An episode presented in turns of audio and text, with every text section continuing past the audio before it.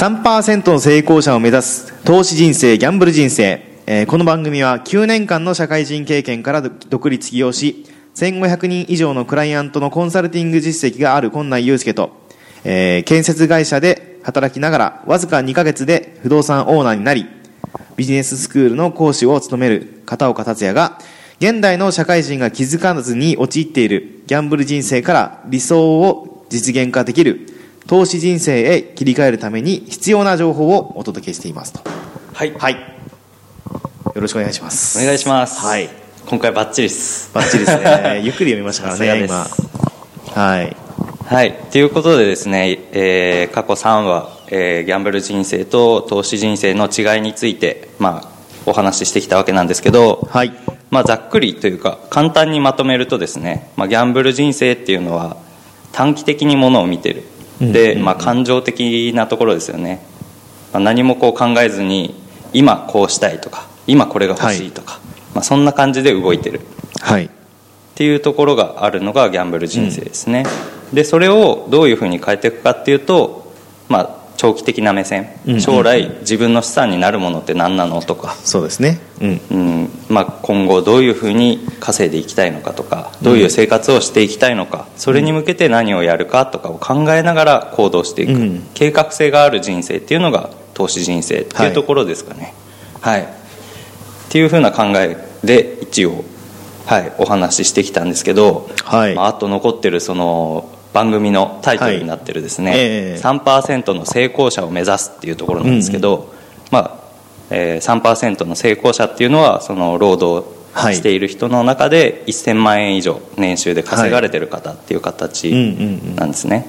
でそれは今内さんがもう達成されてはい。る成功者ということなので、成功者かどうかわかんないですね。まあ達成はしてますけど。そうですねはい。あのーはい。ちょっとお話を伺っていけたらな うんですけど。はい。まあ、たまあ単純に僕がまあこの番組に伝えたいのは、まあ、さっきも言ったんですけどね、あの何も考えてない無計画だったりとかうんうん。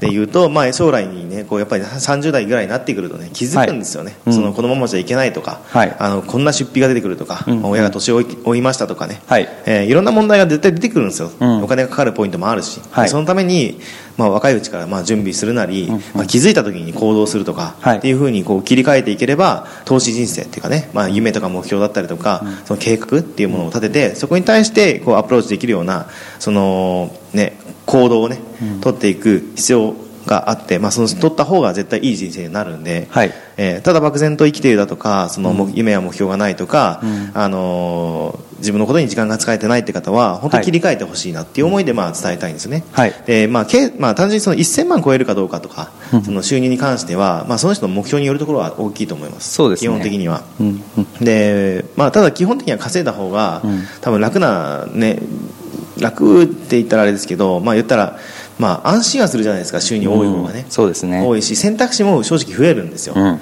じゃあ投資やりましょう株やりましょう。じゃあ一口50万ですって。払えますかって話で、はい。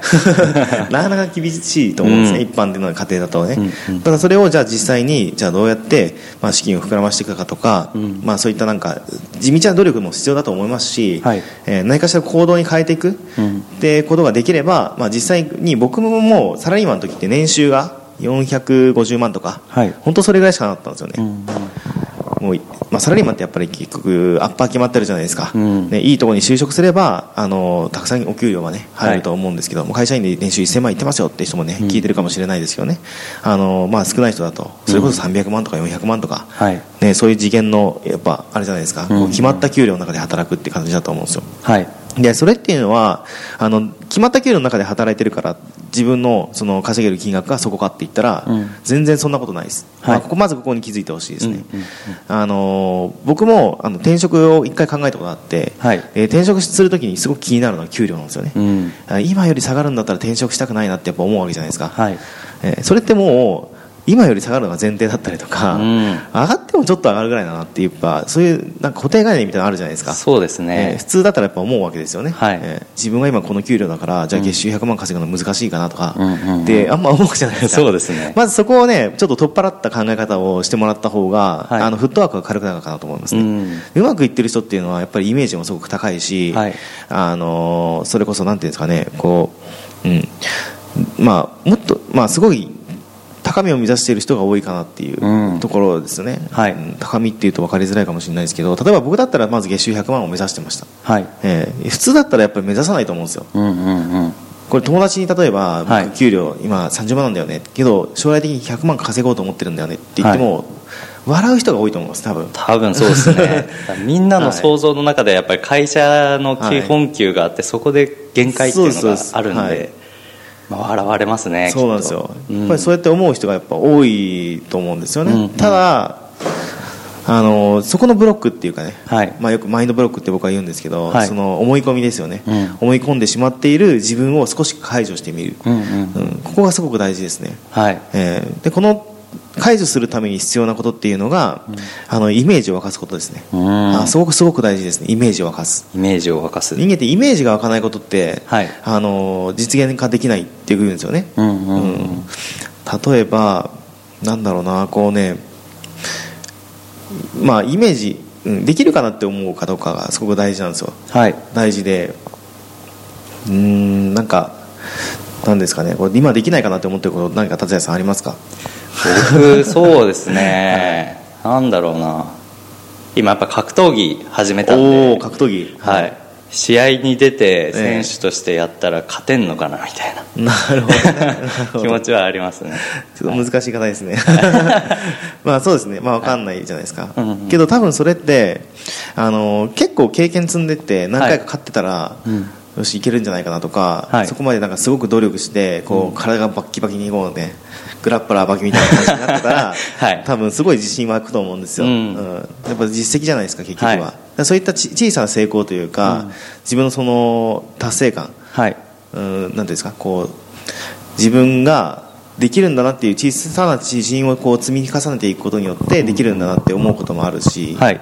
でそれがすやっぱなんていうんですかね、うん、例えばそうだな。なんかイメージの部分で言えば、うんできないと思ってることうんとねなんだろうな。できないと思っていること。僕だって、まあ、まあ簡単な話しましょうか、まあ、はい。月収100万ね、うんうん。結構できないと思ってる人は多分多いと思います。そうですね。僕も最初いけるなってイメージしてなかったです はい。ね、と思うんですよ。はい。で何が大事かっていうとやっぱねイメージそのね人と会ったりとかですねそのはい。実際に稼いでる人に囲まれてみるとか、はい。これめちゃくちゃ大事ですね、うん。そうです人間ね環境動物でその、はい。結局周りに影響を受けるんです絶対に、うんだから僕もね本当セミナーとか行きましたよそれこそ。あー。の稼いでるそのセミナー行きまくったりとか、はい。あのオンラインでねあの、話聞いてみたりとかもそうだし何かしらこうねこうとっつきというか、はい。きっかけをつかむためにその、行動してました。で、そそれがね結構イメージが湧いたんですよ。はい。たまたまね僕があの見つけた人っていうのは僕の1個上で、はい。まあ、今でこそ年商で10億円ぐらい稼ぐ方なんですけどねがいるんですけど、はい。その方が当,、まあ、当時2年前ですよね。出会って、まあすごいなって思った反面、はい。まあ、同じ人間だし、うん。同じぐらいの年代だし、うんうん。まあ、努力してきたあれも違うと思うし経験値も違うと思うんですけど、はい。なんかちょっといけるかなっていう、うん。単純なその動機はい。が、ねまあ、テンションも上がってましたね。あーはい。そうですね。そうなんですよ。テンション上がってるかどうか結構大事ですよ。ああ確かに。あのはい。基本的に元気ない人っていうのは行動力が下がってるじゃないですか、うん。元気な人の方がやっぱ行動できるわけで、はい。うん。まあ、元気になるっていうのもね大事だし。そうですね。そうですそうです。はい。あとはもう本当イメージを貸すためには、うん。まあなんかねこう人と関わってみたりとか、はい。うん、でも収入を上げるときに大事なのは本当そこですね。うん。ええ。まあ、本当に100万円をまず目指すんだったら、うんうん。近くに100万円を稼いでる人うんがいた方が絶対にいいですよね。絶対いいですねうん。うんやっぱりこうなんですかね。何やってるか分かんないとそもそもできないし。そうです、はい。何やってるか分かんないしやり方分かんないし、そうですね。本から読んでもやっぱり現実味ないんですよね、まあちょっと遠いですよねね。そうですそうです。それをやっぱりこう隣で成功してる人が、うん。あこういうご飯食べてんだこの人とか、うん。あこういうことをやって仕事してんだとかっていう姿をやっぱ直で見れるというか、うんうん。そういう方がやっぱり情報としてもいいし、テンションもやっぱり上がりますよね。そうですね。うわなりたいこういうふうにみたいな、まあ絶対に上がるイメージを変えていく、うん、ことも大事ですよね、はい。やそうじゃないと、うん。実際にやろうとしないんですよ。目指そうとしないし絶対に、はい。あのできるとも思ってないじゃないですか最初の段階って、はい。ええ。からそういうふうにこう行動力を上げるためにやっぱりそこのイメージを沸かしていくっていうことはすごく重要なのかなって思いますね、はい。まあ、あとやってきたことっていうのは副業ですね副業。あの僕サラリーマンの時に月収50万副業で稼いだんですよ、うんうん。でまあ大きいじゃないですか50万って給料超えてますしそうなんですよ、で、まあ、もちろんやり方とかも大事なんですよ。手段とかも、うんその再現性が高いやり方とか、うん。そのセンスがいるものだったりとか、はい。えー努力量もその難易度によって変わってくるわけですよね、うん。そこら辺はちゃんとその自分に合ったことをまず目目指す、はい。まあ、ここでは具体的にその話したりとかしないですけど、うんうん。あのーまあ、アンテナ張ってもらって、まあ、聞いてもらってもいいですしね、はい。えーまあ、ででできるだけ簡単そうだなって思うことから やってもらった方がいいと思うんで。すね。ねはい。えーね思うんですけど、まあ、やっぱ副業は始めた方がいいかなってまず第一に、ねはい。はい、僕だったら転売から始めたりとかうんうん。してましたし、はい。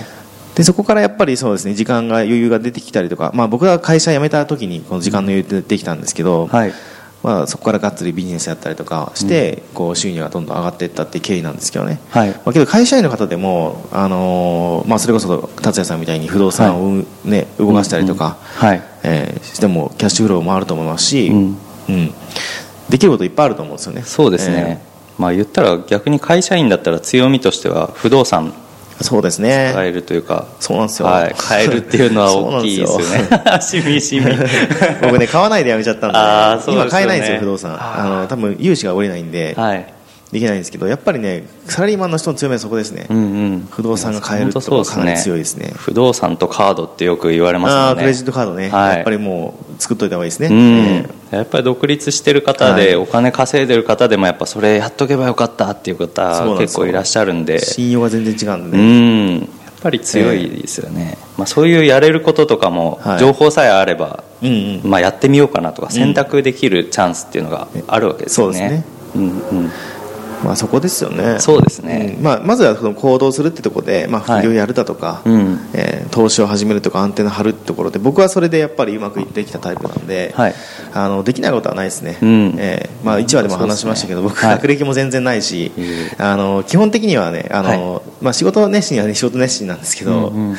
あんまりこう周り見えないタイプなんですよね、えーではあるんですけどやっぱり一つ一つ勉強して着実にこう自分ができると思って自分信じてやっていけば、はい。あの道は見えてくるかなとは思いますね、そこに関しては。はい。僕3%に入ってるつもりはあんまりないですけどね。あの多分、うん、ないですけど、はい。年収1000万とかだったら、まあ、自分で、ね、個人事業で稼いでる人ってたくさんいると思うんで、うん。えーまあ、別に脱サラしなくてもいくと思いますけどね。そうですね、まあ月100万とか、うん。その辺だったら仕事しながらも全然いけるかなっていうのは僕も思ってるので、うんうんうん。あとはどれだけやるかっていうところですね,、ますね。行動をまずしないことには何も始まらないので、うん。うん。あとはその目標とか見つけたらそこに対して、まあ、自分がその、まあ、足りない部分ですよね、うん。この人と比べてどこが足りないのかなとかはい。考えた時に、まあ、その細分化できるじゃないですか。例えば話し方が違うとか、はい。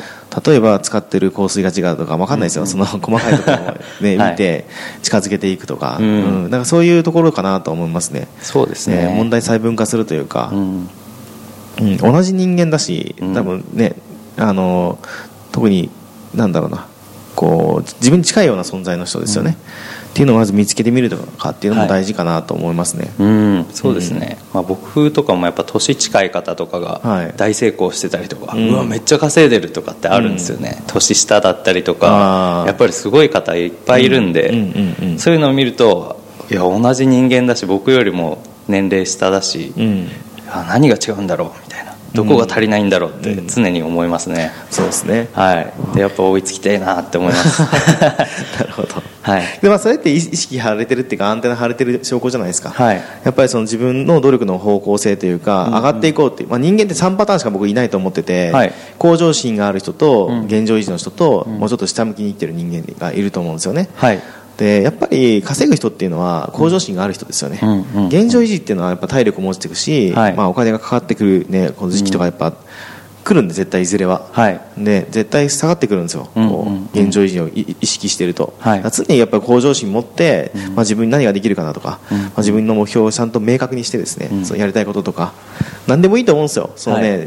現実的なことを考えすぎるとね行動できなくなるんで、はい。まあ、ちょっと非現実的かなとか思ってもねこのちょっと毎月海外旅行行こうとか、うん。僕来月イタリア行きますけど、はい。ついに。はい、なんでやっぱりねそういうところをやっぱ考えて、はいあのーそうですね。ビジョンを組んでいく。そこに対してどう何をしたらいいのかなっていうのを、うん。あのーすごく考えてほしいですね、はい。えーうん、実際に達成してる人は何やってんのかなとかうん。もそうですし、うん、ただぼやっと生きてると結局、まあ、すぐに時間こう経っちゃって、うん。ねあのーうんまあ、取り返せなくなっちゃうっていうかね。そうですね。えーじゃあ実際にじゃあ子供ができて、あー40代で50代でじゃあ会社辞めますかっ辞められませんとか、はい。会社辞めるのは全部正しいって思わないですけど、うん。まあ、起業したいって思ってもできなかったりとかするじゃないですか。うん。そうですね。じゃあ僕に逆だったら逆はい。に僕みたいな,、なその不動産投資やりたくても、うんうん。まあ、会社辞めちゃったしなみたいな人も人もいるわけじゃないですか。そうですね。それって結局計画性なんですよね、うんうん。だからどこにアンテナ張れてて何ができるのかっていうのを自分で把握してないから、はい。その後々後悔するわけですよ。そうです。だから今自分を見つめて、はい。で目標も立ててそこに対して何ができるかなどんな人がいるかなっていうのを、うん。アンテナ張るだけでも全然変わってくるんで、はい。えーまあ、そこら辺はぜひですねあの考えていったらいいのかなというふうに思いますね。はい、はい。そうですね。一番最初のやっぱり、まあ、副業をやっていくとかっていう投資をやるよとかっていう人の、まあ、入り口としては1000万とかうん。目指してほしいなっていうところで、まあ、3%の成功者っていうところで一応銘打ってるえっていうところなんですけど、はい。まあ、だいぶざっくばらんなね、話になってしまったんですが、はい。はい、あのーまあ、どんな状態なんですかね、まあ、できるだけこうね、若い方とか、はい。うん。あのーまあ、気づいてほしいなっていう思いもありますし、そうですね。ええまあ、気づいた時にね、うん。もう例えば僕みたいに30歳で気づく人もいるわけですよね、うんうん。でもっと上の人もいるかもしれないです、はい。えー僕に問い合わせてくれる方っていうのは、まあ、結構本当ざっくばらんでそれこそ60代の方とかも問い合わせいただくことはあるので、はい。あのーなんかただ気づいた時がやっぱそこからが勝負っていうか、そうですね、うん。全然遅いとかってことないですからね。やれることは必ずあると思うんで、はい。少なくても、うん。なんで、まあ、やっぱりまずは気づくとはい。いうところですかね。はい、ええそうですね、まあ、今、自分がギャンブル人生だなっていうの感じてる方ええは、もうぜひ、はい。投資人生に変えていっていただきたいなと思います。そういうことですね。はい。ということで、まあ、4話ですね。はい、あの以上になりますけども、はい。皆さん最後までご視聴ありがとうございます。ありがとうございました。はい、またどこかで、はい、はい、また撮っていきます。そうですね、はい。別の番組もやると思うのでよろしくお願いします。はい。よろしくお願いします。失礼します。はーい